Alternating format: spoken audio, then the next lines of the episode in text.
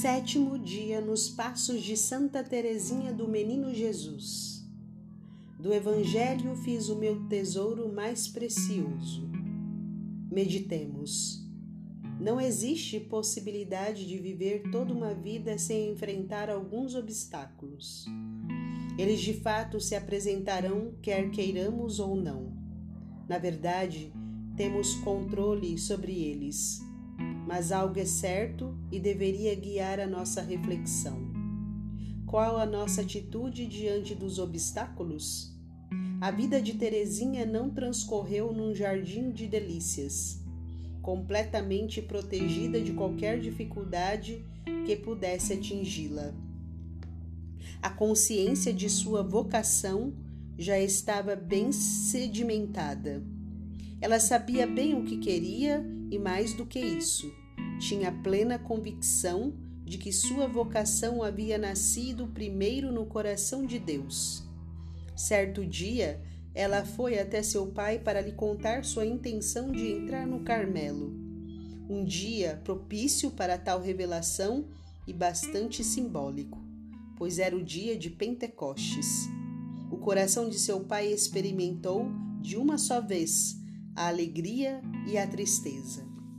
Tristeza, pois a sua caçulinha não mais estaria presente, e a alegria, porque reconhecia que a vontade de Deus se cumpria na vida da filha. Seria, nesse momento, a terceira das filhas a entrar para o Carmelo. Na ocasião, ele teria dito que o bom Deus lhe fazia grande honra em lhe pedir assim suas filhas. Se não havia encontrado nenhum tipo de impedimento de seu pai, o mesmo não aconteceu quando conversou pela primeira vez com seu tio materno, Guerin. Em 8 de outubro, menos de três meses antes do Natal e da data que ela havia escolhido para ingressar no Carmelo, ele foi categórico, proibindo-lhe de falar de sua vocação antes que completasse 17 anos. A tristeza encheu seu coração mas ela era obstinada e depois de 15 dias, 22 de outubro, resolveu ter uma nova conversa com o tio. Nesse interim, mais precisamente três dias que antecediam a nova conversa com o tio, Terezinha teve uma experiência religiosa em que passava por uma profunda noite da alma. Como Jesus no jardim da agonia. Sentia-me só, não encontrando consolo nem na terra nem nos céus. E qual não foi a surpresa dela quando no dia seguinte, justamente consagrado a Nossa Senhora, seu dia pa havia passado por uma profunda transformação e agora compreendia perfeitamente a vocação da sobrinha e ela não faria oposição alguma. Mas um obstáculo havia sido superado Certamente os caminhos agora estariam aplainados rumo ao Carmelo. Todavia, ainda restavam alguns passos a serem dados. De sua irmã Paulina, recebeu a triste informação de que o superior eclesiástico do Carmelo de Lisieux, cônego de la Trotte, somente daria permissão para que ela entrasse para o claustro aos 21 anos sem compreender o que estava acontecendo, fizeram uma caravana a fim de reservadamente conversar com o padre, ela, o pai e a irmã Celina. Mas o padre apenas confirmou o que já havia dito, acrescentando que ele era apenas um delegado do bispo de Lisieux.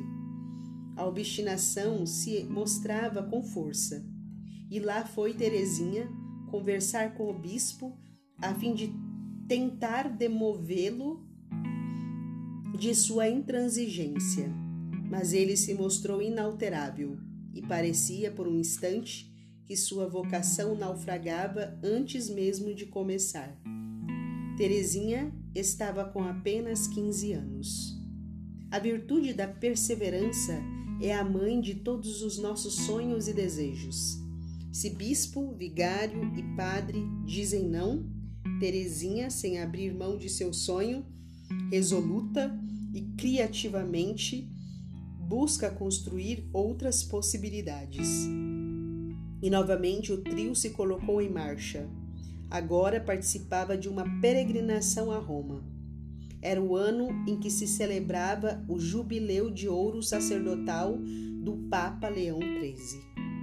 Nessa ocasião, a pequena Teresinha conseguiu uma audiência com o Papa e, após beijar-lhe os pés, com os olhos que pareciam uma cachoeira de tantas lágrimas que corriam, e a voz trêmula, pediu ao Santo Padre a permissão de entrar para o Carmelo. Aos 15 anos de idade. O Papa, após algumas informações obtidas através de Monsenhor Reverone, de que aquele assunto estava sendo tratado pelos superiores do Carmelo, dirigindo-se a Teresinha, disse-lhe: Vamos lá, vamos lá. Entrareis se o bom Deus o quiser.